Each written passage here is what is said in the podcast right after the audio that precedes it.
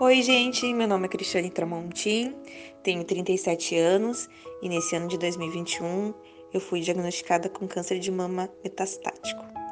Eu quero falar da importância da campanha do Outubro Rosa e da realização desses exames preventivos. O câncer não tem idade e quanto mais cedo ele é diagnosticado, maior é a chance de cura. Então é muito importante essa informação, essa conscientização da realização desses exames, porque pode salvar uma vida. Eu quero deixar aqui meu desabafo também, né? E dizer que o câncer não espera. Eu, infelizmente, não tenho mais cura, né, para essa medicina, porque o câncer se espalhou para o pulmão, para o fígado, para os ossos. Então, mulheres, o câncer não tem idade. Corram e façam seus exames.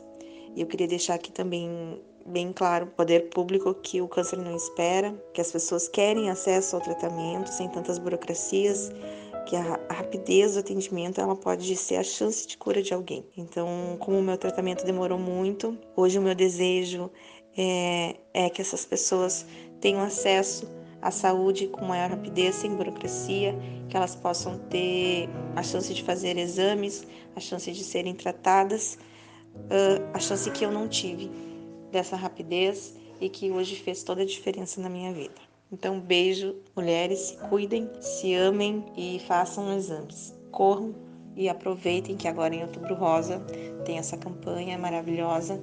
O acesso ele é bem mais fácil, mas também é uma conscientização que tem que se estender o ano inteiro, né? Sempre façam exames. Beijos.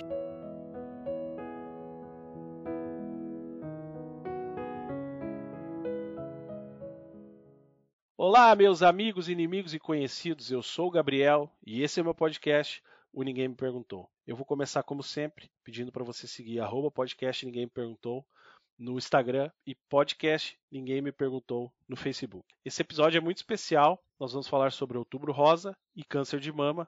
Então peço do fundo do meu coração que você, homem, mulher, ouça ele até o final, porque ele pode fazer uma grande diferença na sua vida ou na vida de quem você ama. O áudio que vocês acabaram de ouvir é da minha amiga Cris Tramontim. Eu coloquei ele logo no começo porque esse episódio é um alerta. Eu quero agradecer a Cris por todo o exemplo e luta. Muito obrigado, Cris. O câncer de mama é um dos três tipos de câncer com maior incidência no mundo. Tem em média 2 milhões de casos diagnosticados por ano. Por certo, segundo o Instituto Nacional do Câncer, o Brasil possui cerca de 60 mil novos casos por ano e aproximadamente 12 mil mulheres morrem em decorrência da doença. A campanha do Outubro Rosa tem como objetivo conscientizar a população sobre a importância da prevenção e do diagnóstico precoce do câncer de mama, além de proporcionar maior acesso ao serviço diagnóstico e de tratamento, reduzindo a mortalidade da doença. Hoje a gente vai conversar com a Cleme e com a Carol, lá do Instituto Amigas de Peito e Alma da Serra Gaúcha. O Instituto Amigos de Peito e Alma da Serra Gaúcha é uma ONG de pacientes pós e em tratamento de câncer de mama. Então a gente vai ouvir primeiro a Cleme, a Cleme é a presidente lá da ONG, e depois a gente vai ouvir a Carol. Ho, ho, já começou mais um episódio do Ninguém Me Perguntou. Ho, ho, ho, já começou mais, mais um episódio do Ninguém Me Perguntou. Olá, sejam bem-vindos ao Ninguém Me Perguntou. Você escutou a musiquinha, certeza já animou. Porque cê sabe que quando nós chega, nós chega com tudo. O convidado entrevistado pelo mano de canudo. Gabriel, meu Deus do céu, Jô Soares da Podosfera. Conduzindo uma conversa interessante e sincera. Ô, oh, fera, nem espera, você fera pra galera. Chegou a hora de ouvir um papo que reverbera. Ho, ho, já começou mais um episódio do Ninguém. Cleme, muito obrigado por tu vir aqui de conversar com a gente, por tu disponibilizar o teu tempo. E antes de fazer qualquer pergunta que eu possa ter, eu quero que tu comece me contando já de cara assim, ó. Por que essa causa e por que esse voluntariado? Olá, Gabriel. Muito obrigada pelo convite. Olá, olá a todos. Bem, a motivação da criação de um grupo de apoio nasceu lá em 2013, nós vamos completar oito anos. Ela veio juntamente com a explosão da questão das redes sociais, né?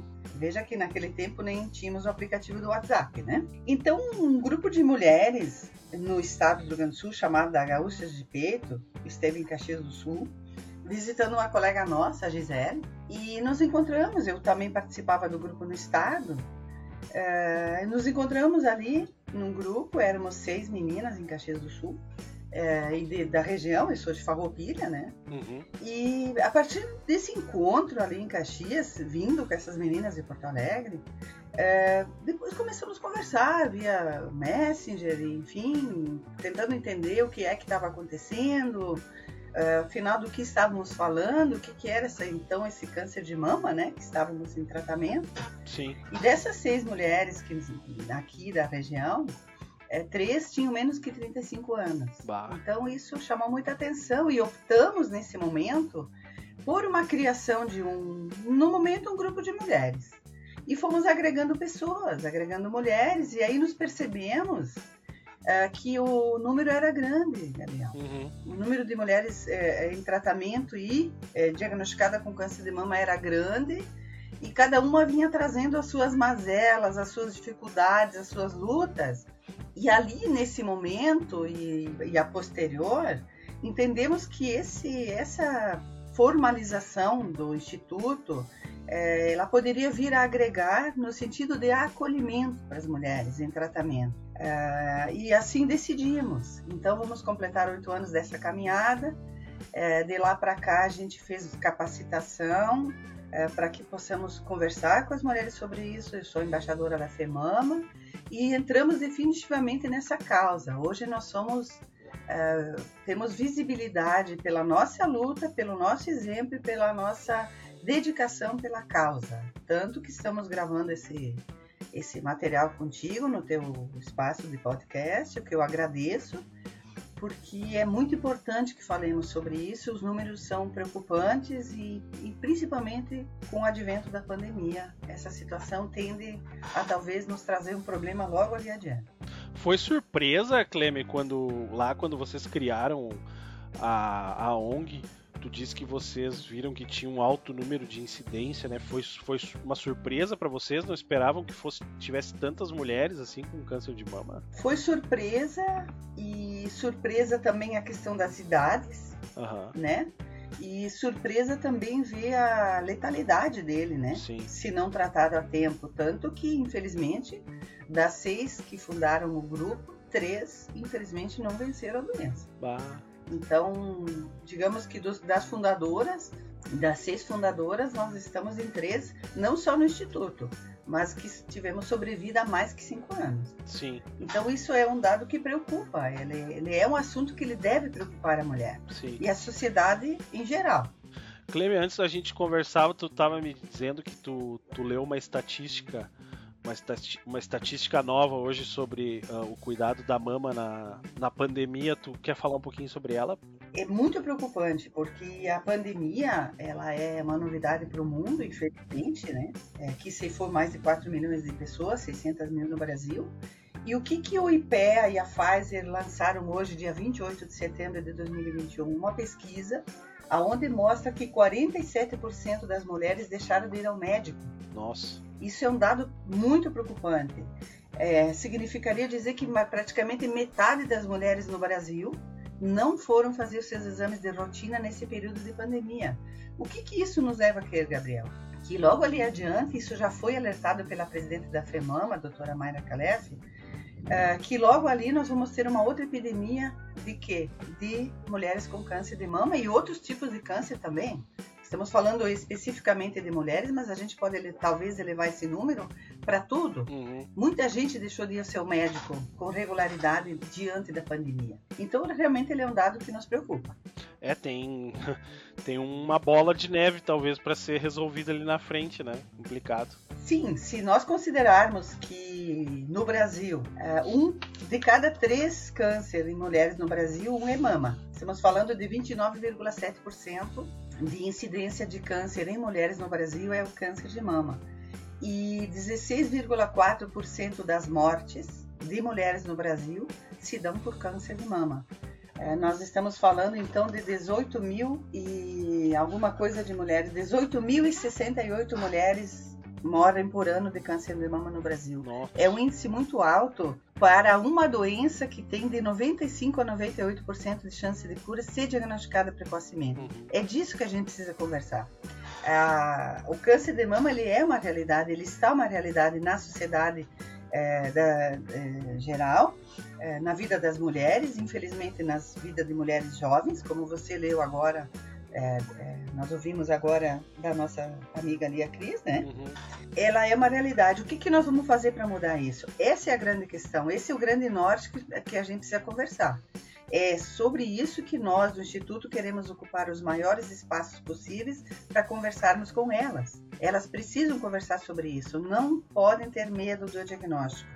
Não podem ter medo do diagnóstico precoce, ele se faz fundamental, o diagnóstico precoce, para a chance de cura, uhum. que ela vá a 95% a 98%, que foi o meu caso também. O diagnóstico precoce começa com o exame de toque, Cleber? Se nós fizermos uma pesquisa hoje, é, de cada 10 diagnósticos de câncer de mama, 6 deles se dão pelo autoexame, uhum. pelo diagnóstico, é, pelo autoexame. O que, que significa dizer? Que a mulher precisa olhar para si. Uhum. Ela tem que olhar para si, ela tem que conhecer o seu corpo, ela tem que olhar para sua mama, ela tem que examinar sua mama com regularidade, ela tem que fazer uma observação no espelho para ver se não há nada diferente nela, se não notou alguma coisa avermelhada, alguma coisa com um nódulo. Uh, enfim, ela precisa se conhecer. Esse é o fundamental. Uhum. E isso é fundamental. Para quê? Diagnóstico precoce versus chance de cura, que são altíssimas, porque a medicina evoluiu muito. A medicina, nos últimos 25, 30 anos, ela está muito evoluída, inclusive no câncer de mama. Uhum. É, hoje nós temos a lei dos 60 dias, diagnosticou, você tem 60 dias, é lei para você se tratar. Da onde vem essa lei? Essa lei vem desse grupo é, na qual nós estamos inseridas, de 80, mais de 80 ONGs no Brasil, cinco ONGs internacionais que lutaram durante quase 10 anos em Brasília para que essa lei saísse. Uhum. Então, hoje, uma mulher diagnosticada pode, com a lei embaixo do braço, se o, se o seu local destinado não atender, você pode vir judicial. Então você tem a lei como amparo. Isso significa o quê? Por que 60 dias? Porque o câncer não espera. Você não pode estar refém de um protocolo que demorou, de uma OBS que não funcionou, ou de uma equipe médica que talvez não ficou tão atenta como, como deveria. Sim. Você tem que saber que isso é fundamental. Essa é a importância. A mulher assumir a rédea nessa questão, ter o conhecimento sobre do, o que é o câncer de mama, do que se trata, quais são os seus riscos, o que ela deve fazer para tentar evitar, ou o que ela pode fazer ser diagnosticada, é que pode mudar completamente o seu protocolo e a rapidez do tratamento e a chance de cura. Clemer, falando assim de tratamento, nós estamos falando em, em tratamento pelo SUS. É, esse direito que ela tem é um, um tratamento gratuito? Sim, é, tanto pelo SUS como pelos planos privados. Ah, se a pessoa é, tiver um plano, ela tem o um plano, ela tem o direito Também, de ser tratada pelo plano. Ela tem esse essa lei dos 60 dias vale para tudo, para todos os casos, público e privado. O que muda, claro, hoje os dados nos mostram que o setor, os planos eh, privados, eles têm mais agilidade. Uhum. Se nós falarmos em termos de Brasil, Gabriel, ah, em média, existem lugares que a mulher leva ainda entre 6 a 8 meses para começar o tratamento de quimioterapia. Nossa. E é isso que tem levado a 18 mil mortes por ano. Então, a agilidade no tratamento é fundamental. Cada milímetro a mais de tumor na mama é 1% de chance a menos que você tem de cura, a grosso modo falando. Clemer, me ocorreu uma coisa agora, deixa eu te perguntar. Como que é na realidade de vocês da ONG, que eu imagino que vocês vocês têm tem mulheres que participam com vocês de todas as classes sociais, digamos assim, né? Pessoas que podem pagar algum tipo de, de tratamento a mais e pessoas que dependem totalmente do SUS como vocês veem a acolhida dessas pessoas pela, pelo sistema de saúde? Por que eu estou te perguntando isso? Por exemplo, se a gente for pensar na, nos crimes contra a mulher, né? Depois de muito tempo a gente teve a criação da Delegacia da Mulher, precisou de todo um movimento para ter a criação da Delegacia da Mulher, para que a mulher pudesse ser acolhida e ainda assim, até hoje, né? 2021, se a mulher procura uma delegacia que não é a, a, a delegacia da mulher, ela corre o risco de não ser ouvida, de, de, de não, não darem a atenção que ela precisa, né? E eu, eu só queria fazer esse paralelo para te perguntar como que é a acolhida para esses diferentes tipos de, de, quem pode pagar e quem não pode pagar no sistema de saúde. A mulher é acolhida pelo sistema, hoje mesmo que seja pelo SUS, ela, ela consegue chegar lá e ter esperança? Sim, uh, é claro, Gabriel, a gente não pode uh, nortear o SUS só pela nossa região serrana, por exemplo. Uhum. Se você compreender aqui a nossa Serra Gaúcha, digamos de Canela até Garibaldi, sei lá, Nova Prata, essa região que são onde é a abrangência do nosso instituto, né? Uhum. A gente tem visto um trabalho do SUS assim bem importante das UBS. Uhum. Uh, eu lembro, por exemplo, uh, existem municípios que a campanha é você tem 40 anos, as campanhas Sábado tem mamografia e ecografia. Agora em outubro vai acontecer isso. Uhum. Eles chamam para os mutirão de mamografia e ecografia. Então, assim, ó, existem algumas falhas, até pode ser que sim, Gabriel. Uh, mas o, que, que, o que, que pode mudar essa realidade? É a mulher ter essa consciência. Uhum. Porque se eu estou num bairro ou numa cidade, eu tenho 35 anos, eu estou desconfiada que eu tenho alguma coisa. O médico da UBS não, não deu atenção ao meu quadro, né? Sim. Eu, com conhecimento do que é o câncer de mama, eu posso questioná-lo e fazer com que isso avance sobre o meu tratamento. Uhum. Essa é a mudança que a gente precisa ter como sociedade civil. Que muitas vezes a gente é atendido quando há reivindicação. Uhum. Uh, então, assim, ó, o SUS é um ótimo sistema de saúde. Eu diria assim que ele é meio único no mundo. Uhum. Ele tem as suas falhas, precisa mais investimento? É possível que sim. Agora, com a pandemia, muitos recursos foram destinados para a questão do Covid, né? Mas com relação a, aos cuidados com a mulher, é muito comum, inclusive algumas OBS relatar, que tinha disponibilidade e não houve procura. Ah. De modo geral, funciona bem é, é, é a excelência? Talvez não, porque carece um pouco de recursos. Agora, entre você ter o diagnóstico e você chegar no tratamento, também tem que funcionar. É, por exemplo, se a gente pensar é, em termos de investimento público, a Caxias do Sul tem unidade de é, radiologia no hospital, no hospital público, que é o Hospital Geral, que é um hospital de excelência na questão da quimioterapia. Ah, na rede privada não existe. Bah. Só você faz convênio com outras cidades, você entende? Sim. Então, existem coisas sim que no SUS funcionam muito bem. Então, o, se algum momento acontece alguma situação, eu volto a dizer, se a mulher ela conhece qual é a problemática, é, conhece o seu corpo, foi no OBS, como falei, com, como já ouvimos relatos de diversos colegas. Ah, fui no OBS, eu tinha 32 anos e aí eu vi que tinha alguma coisa na mama, o médico não deu muita importância. Você, como paciente, tem que ter esse conhecimento, essa capacidade de pedir e ser atendida nesse sentido, porque as mamografias são a partir dos 40, né? Uhum. Mas se tem histórico familiar, ele tem que ser observado diferente.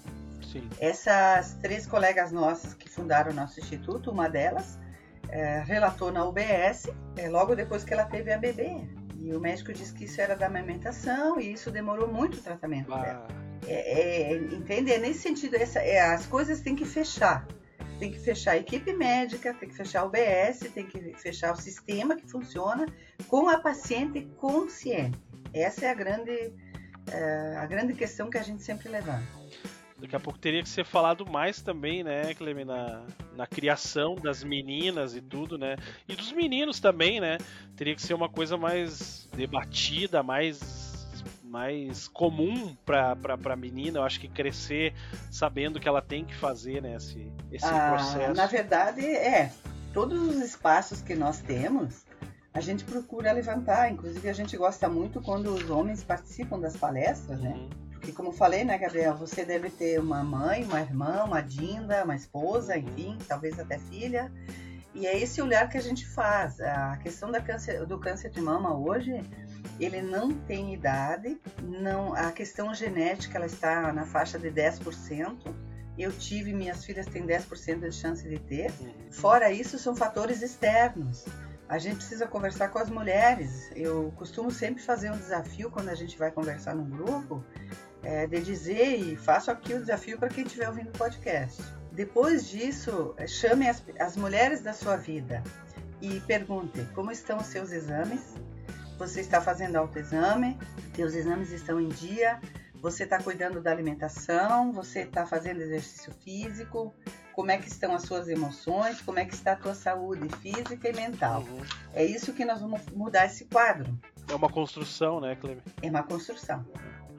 Porque ela é uma doença grave. Sim. O câncer é uma doença grave. Ô Cleme, qual uma questão estatística, tu sabe dizer qual é que é o estado do Brasil que mais tem, mais tem casos de câncer de mama? No Rio Grande do Sul.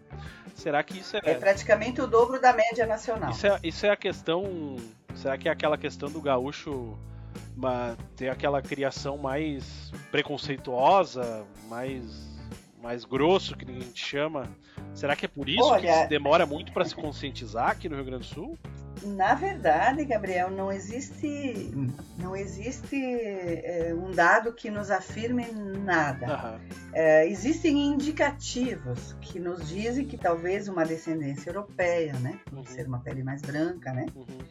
É, alguns é, indicam na linha da questão do consumo da carne, Uhum. Alguns indicam na questão talvez da obesidade, do estresse. Uhum. E alguns indicam, inclusive, que como a FEMAMA e o IMAMA nasceram no Rio Grande do Sul e a gente faz campanhas maciças, se trabalha muito nessas questões em Porto Alegre, nas UBS, as coisas funcionam muito bem, Uhum. que talvez o diagnóstico com mais frequência ou mais, eh, com mais assiduidade, enfim, é que detecta mais. Não sabemos exatamente, mas uma coisa é certa. Nós temos praticamente a média do dobro, eh, perdão, a dobro da média nacional de diagnósticos eh, Rio Grande do Sul do que a média do Brasil. Fiquei pensando agora, É. nunca ninguém fez um, um estudo, né, mais um estudo nacional mais aprofundado, talvez seria até uma uma ideia para o Outubro Rosa, né, fazer um estudo nacional para ver se é realmente esse o caso, né? Porque se o Rio Grande do Sul, vamos supor, Se você pegar também que o Rio Grande do Sul tem uma das maiores médias de vidas do Brasil, também isso tem que ser levado em conta. Uhum. Não, eu ia dizer porque pensa que alarmante que é se a gente chega na conclusão que o Rio Grande do Sul tem tantos a mais assim, porque tem mais testagem, né? Pensa quantas mulheres Brasil afora estão num, num limbo, né? Numa escuridão, sem saber as coisas acontecendo, sem daqui a pouco até os governos estaduais conseguirem investir mais, né? Na prevenção e nos, nos tratamentos, né? Essa, essa é uma pergunta bem interessante, né? Porque a gente sabe, como eu falei, o SUS na nossa região, ele, ele é um SUS de excelência. Uhum. Mas assim, a gente sabe que isso a nível de Brasil ele não se aplica totalmente, né? Você pega, inclusive, escândalos de corrupção, de malversação do dinheiro público. Ô, Cleme, a mulher. Pode falar, eu Não, tô te po- ouvindo. pode, pode perguntar, Gabriel. Eu ia te perguntar: ah, a, a mulher com o câncer de mama hoje em dia, ela ainda sofre sofre muito preconceito, porque, por exemplo, o caso da, da Lizzie, que participou aqui do podcast comigo, que foi, que foi quem nos apresentou, né? Ela conta na história dela lá que ela perdeu o emprego dela, por, né, quando o médico, o médico, o chefe dela chegou e disse: Olha, você vai ser demitida porque tu ficou doente.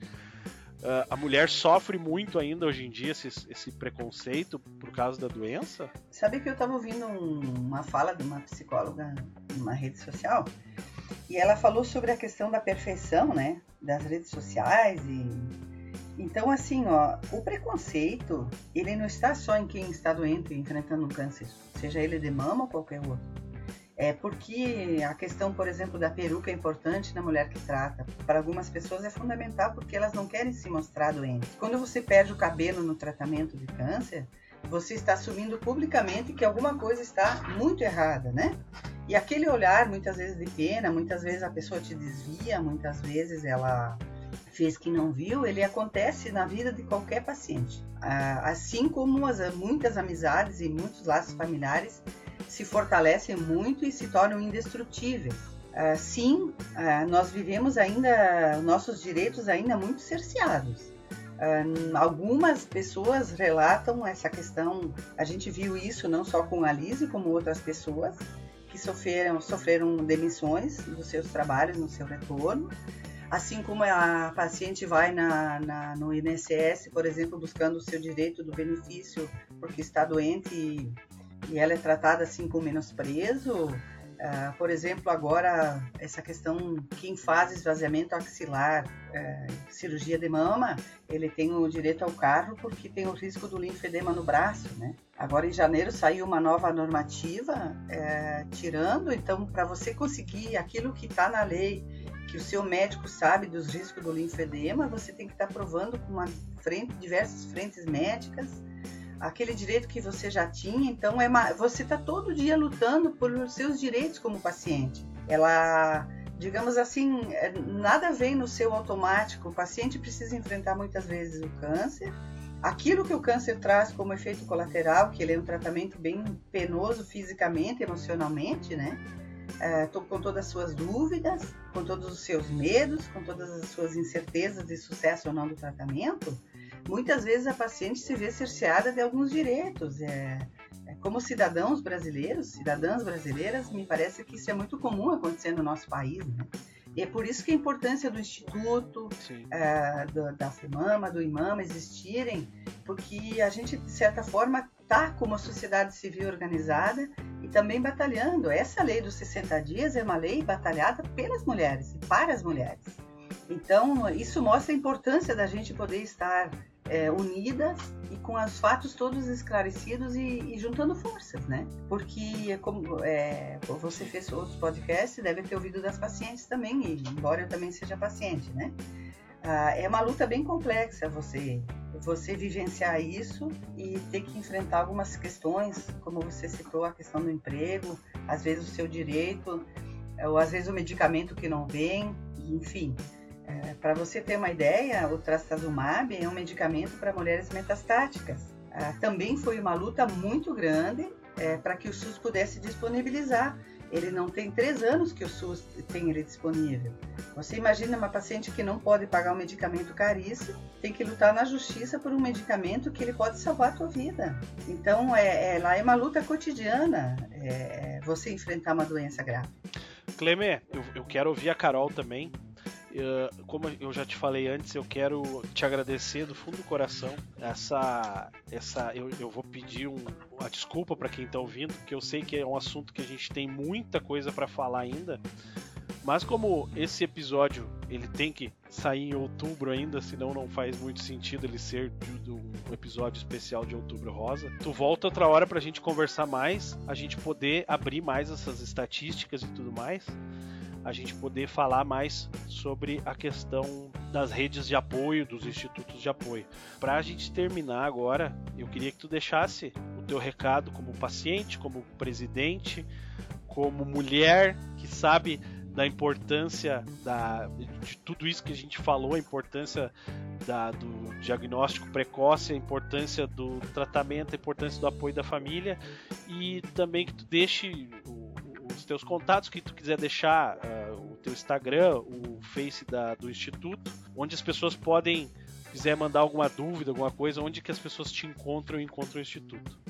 Gabriel, eu agradeço imensamente esse espaço e quero te parabenizar pela tua sensibilidade uh, de conduzir a nossa fala e, e de entender sobre do que nós estamos falando.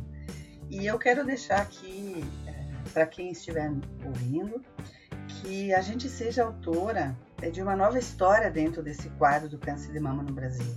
Se 2021 é, estamos falando de mais de 66 mil mulheres contaminadas, que 2021 nós não teremos mais 18 mil mortes. A gente precisa mudar esse quadro e a gente vai mudar esse quadro fazendo exames regularmente, olhando para sua mama regularmente, olhando para sua vida regularmente, sendo autor da sua história e cuidando de si, cuidando dos seus e cuidando do seu interior, por consequência, cuidando da sua mama.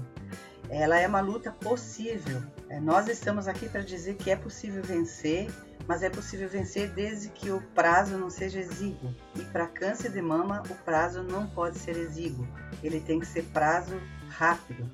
Então é isso que eu quero dizer, que a gente precisa mudar essa história e nós podemos mudar essa história. Vamos lá, mulherada, vamos mudar esse quadro. Muito obrigada. Cleme, tu quer falar falar alguma coisa do instituto, deixar rede social, alguma coisa para Ah, sim. Uh, então, quem quiser nos encontrar, eh, nós estamos na página do Facebook Instituto Amigas de PT Alma da Serra Gaúcha.